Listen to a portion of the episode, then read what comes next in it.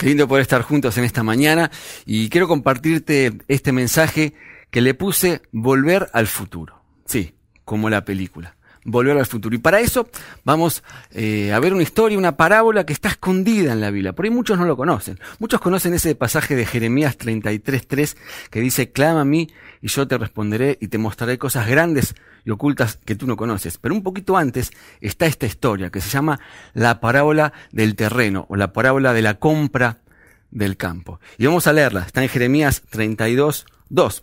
Dice, en aquel tiempo el ejército del rey de Babilonia mantuvo sitiada a Jerusalén. ¿Qué significa esto? Que Jerusalén, la ciudad donde vivía Jeremías, estaba siendo sitiada por el pueblo de Babilonia. ¿Sí? En la antigüedad, para conquistar una ciudad podías hacer dos cosas, arrasarla o sitiarla, que era como bloquearla, rodearla, rodearla por afuera para que nadie pueda ir al campo a buscar provisiones. Entonces, con el correr de los meses o quizás de los años, la ciudad o se rendía o moría de hambre.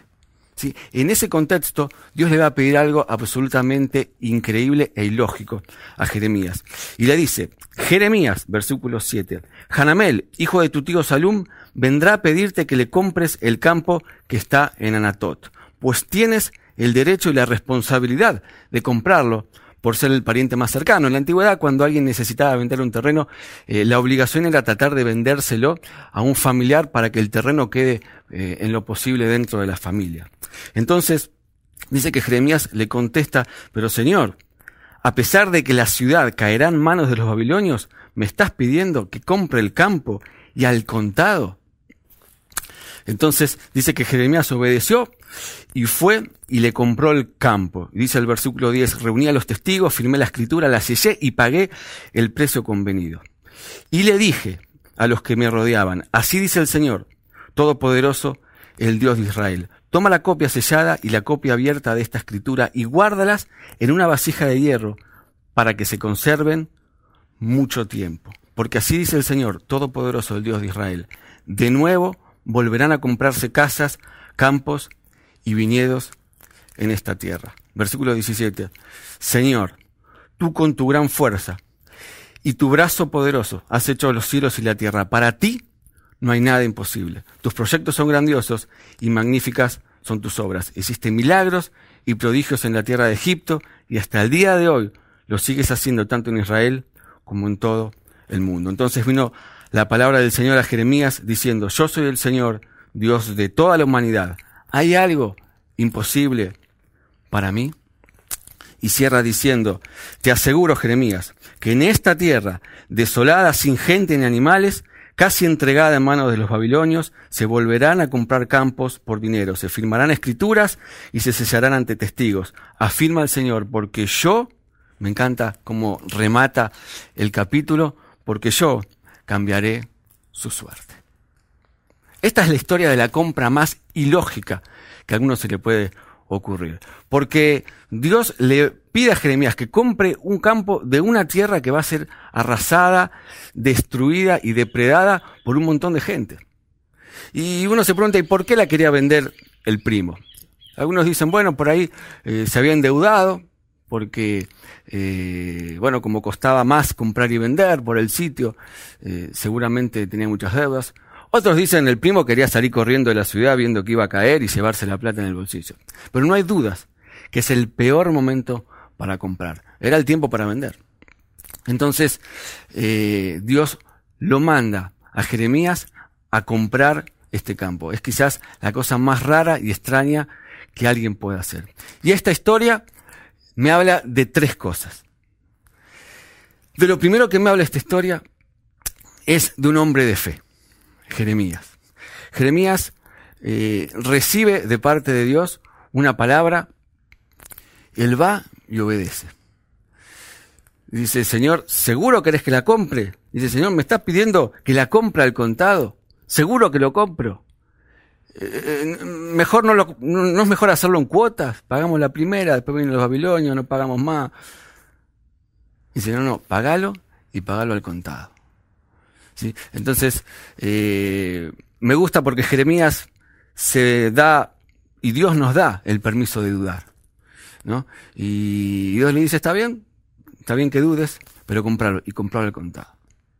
¿Sí? Alguien dijo alguna vez, creo que fue Martin Luther King, dijo, eh, si el mundo se terminara mañana, aún así, hoy yo plantaría un árbol. Y me gusta esa actitud, porque es la actitud de alguien que no se queda con los brazos cruzados, es la actitud de alguien que no se rinde, es la actitud de alguien que eh, no se pone a llorar bajo el árbol, sino que por el contrario va y planta un árbol. Es la actitud de alguien que sabe que, o sea, aun cuando todo el contexto es desfavorable, él podría haber dicho, listo, se terminó, pero va y compra el campo. ¿Sabes por qué? Porque la vida tiene que seguir. Y tu vida y la mía tienen que seguir. Y hay cosas que van a tener que seguir. Así que yo te animo a que si eh, sentís que todo se derrumba a tu alrededor, y no hablo solamente de esta situación de pandemia en la que estamos, hablo de una enfermedad, de una crisis familiar, eh, de lo que sea que estés enfrentando, a que no te rindas.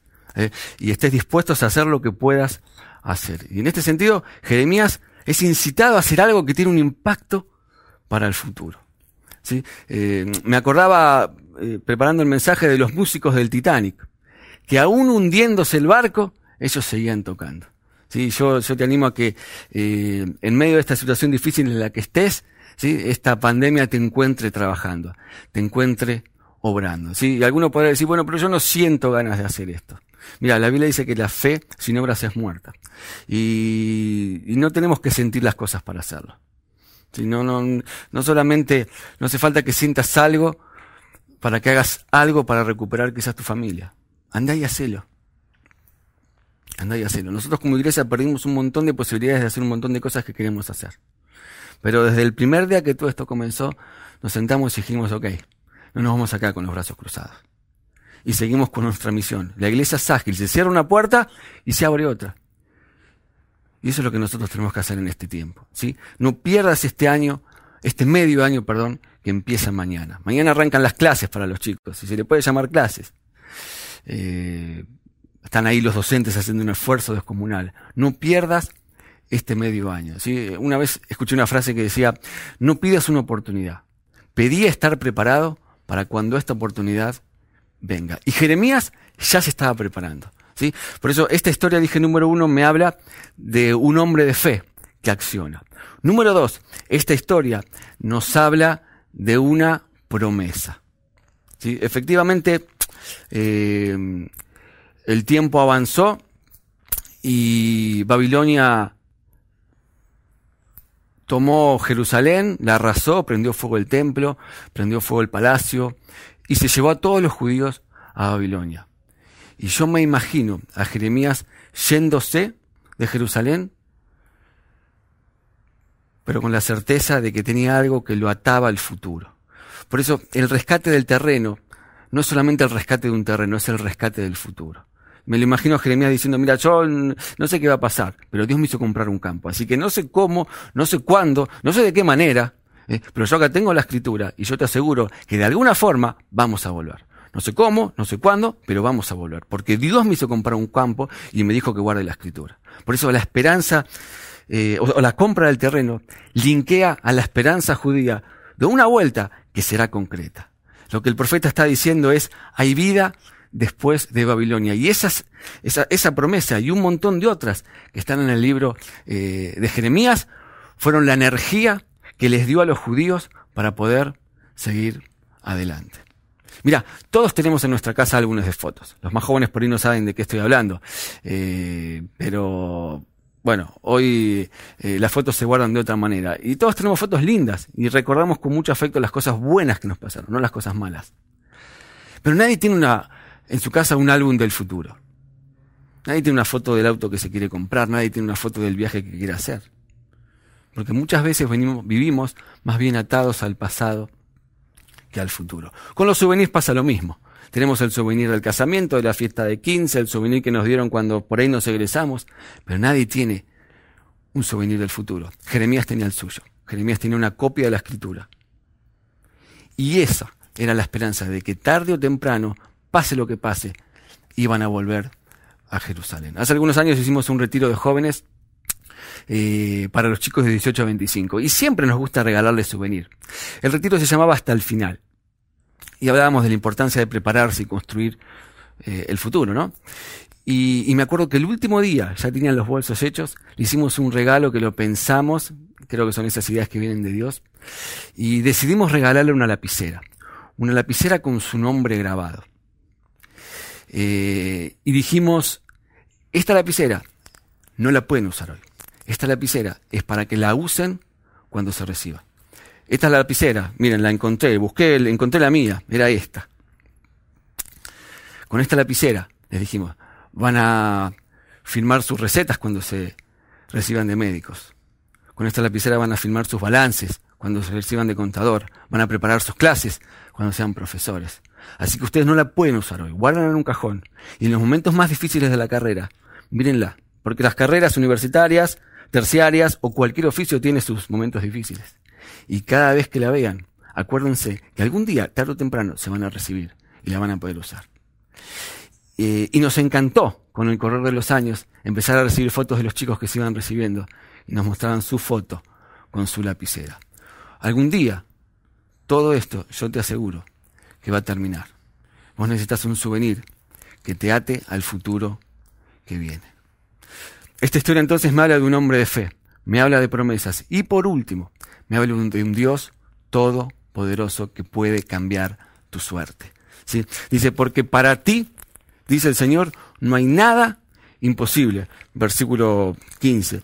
Y Dios promete, de nuevo, de nuevo volverán a comprarse casas, campos y viñedos en esta tierra. Tú hiciste milagros en Israel y los volverás a hacer en todo el mundo. Menos mal que dice eso. Me encanta esa palabra, esa frase con la que arranca esta parte. Dice de nuevo, de nuevo. Casas, campos y viñedos. Estuve investigando un poquito el texto y algunos comentaristas ven en estas tres palabras a las familias por las casas, a la economía por los campos, que es la base de la economía agrícola, y a la salud en los viñedos. Porque con el vino, además de, festejar y pasarla bien, en la antigüedad se curaba la gente. Y me entusiasma pensar que Dios puede restaurar tu familia, que Dios puede restaurar tu trabajo y Dios puede restaurar tu salud. ¿Sí? Nosotros, los hijos de Dios, no creemos en lo que la sociedad cataloga como posible, sino en las imposibilidades que existen primero en los labios de Dios. Mira, la gente suele crucificarse entre dos cruces con dos ladrones. Dos cruces con dos ladrones. Los errores del pasado y la preocupación del futuro. Eso te destruye. El lamento por lo que pasó y la preocupación por lo que viene. Pero me entusiasma pensar en que creemos en un Dios todopoderoso. ¿Sí? Y como me gusta decir a mí, Dios algo va a hacer, porque cuando nosotros no podemos hacer nada, Dios algo va a hacer porque nosotros ya no podemos hacer nada. Si hiciste todo lo que estaba a tu alcance, tranquilo Dios en algún momento va a obrar. Dios es un Dios todopoderoso. Mira, te cuento algo, el otro día me, me, eh, desperté a la madrugada preocupado. Sí, preocupado como todos. Eh, eh, dije, bueno, ¿qué pasa si me contagio, si contagio a mi familia? Y, y, la verdad que me desperté como a las 3, 4 de la mañana, dos o tres veces, bastante preocupado. Sí, a mí también me, sobrevienen las preocupaciones. Pero esa mañana me levanté, hice mi devocional y Dios me dio este pasaje, perdón, el desvío, que está en Éxodo 23, 25. Dice, adora al Señor tu Dios y Él bendecirá tu pan y tu agua. Yo apartaré de ustedes toda enfermedad. Éxodo 23, 25. Y me di cuenta que lo que tenía que hacer era poner a Dios en el trono y adorarlo. Y de a poquito, no sé cómo pasó, pero de a poquito, el temor, ese día se fue. Por eso si crees en un Dios todopoderoso, lo que tenés que hacer entonces es adorarlo.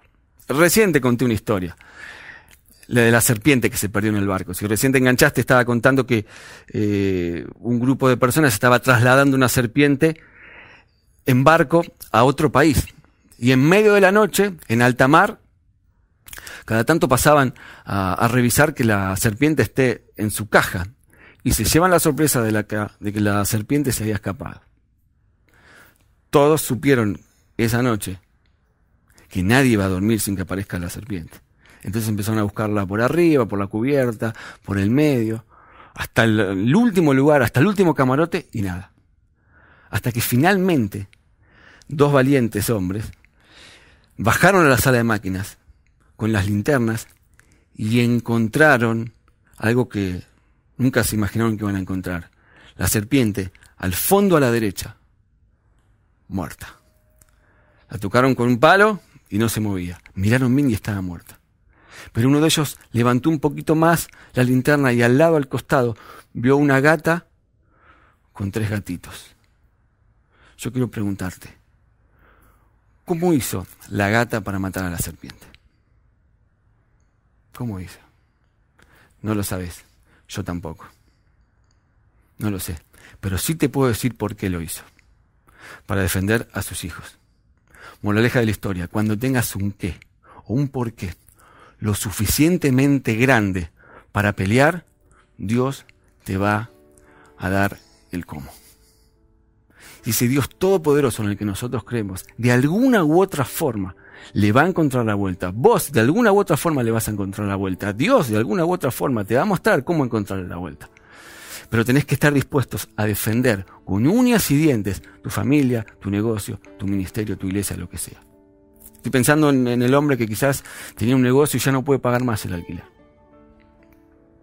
El otro día escuchaba un, pastor eh, de una iglesia muy grande contando que eh, habían perdido ya tres locales. Tres locales de tres anexos. Y, pero ellos seguían discipulando, seguían predicando.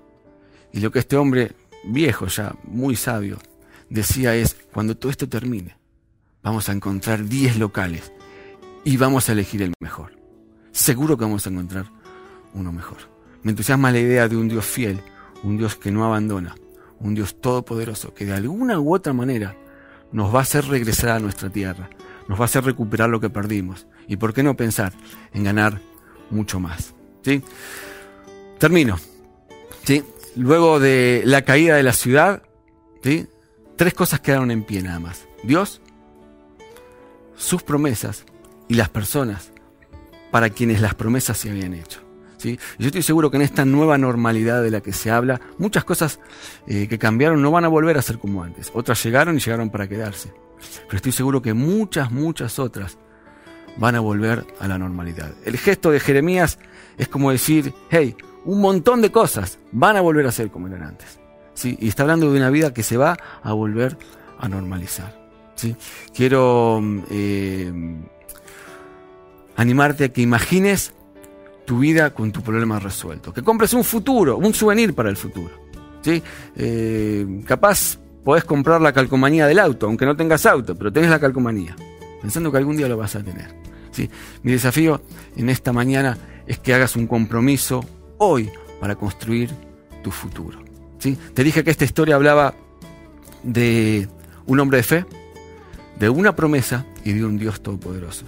Pero quiero terminar diciéndote algo más. Esta historia también habla de mí y habla de vos. Porque ese terreno sin valor, rescatado, ¿sí? ese terreno que iba a ser arrasado, se parece mucho a vos y se parece mucho a mí. Y ese Jeremías, que es capaz de comprar algo que en el momento no tiene valor, se parece mucho a Cristo. Esta historia también es tipología de lo que Cristo hizo en vos e hizo en mí. Por eso esta historia habla de vos y habla de mí. Si nosotros estábamos perdidos y Él vino y nos rescató y nos sacó adelante.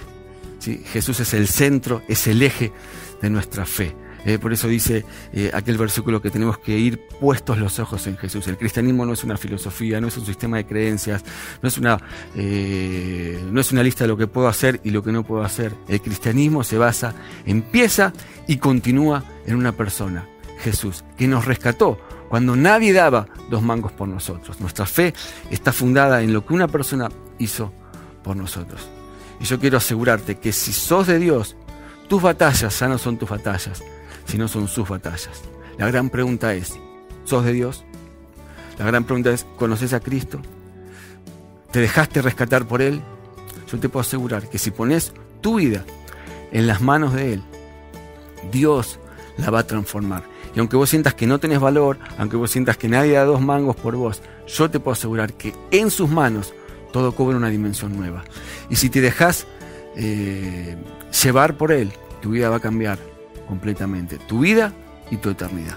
¿sí? Así que te animo a que si no lo conoces a Dios y te gustaría eh, de alguna manera eh, tener una relación con Él y, y empezar a caminar tu vida junto a Dios, en tu corazón le digas, Señor, yo no sé quién sos, no te conozco, pero quiero seguirte. Te doy gracias por lo que hiciste en la cruz. Te doy gracias por rescatarme. Y te pido, Señor, que me restaures y me hagas una persona nueva.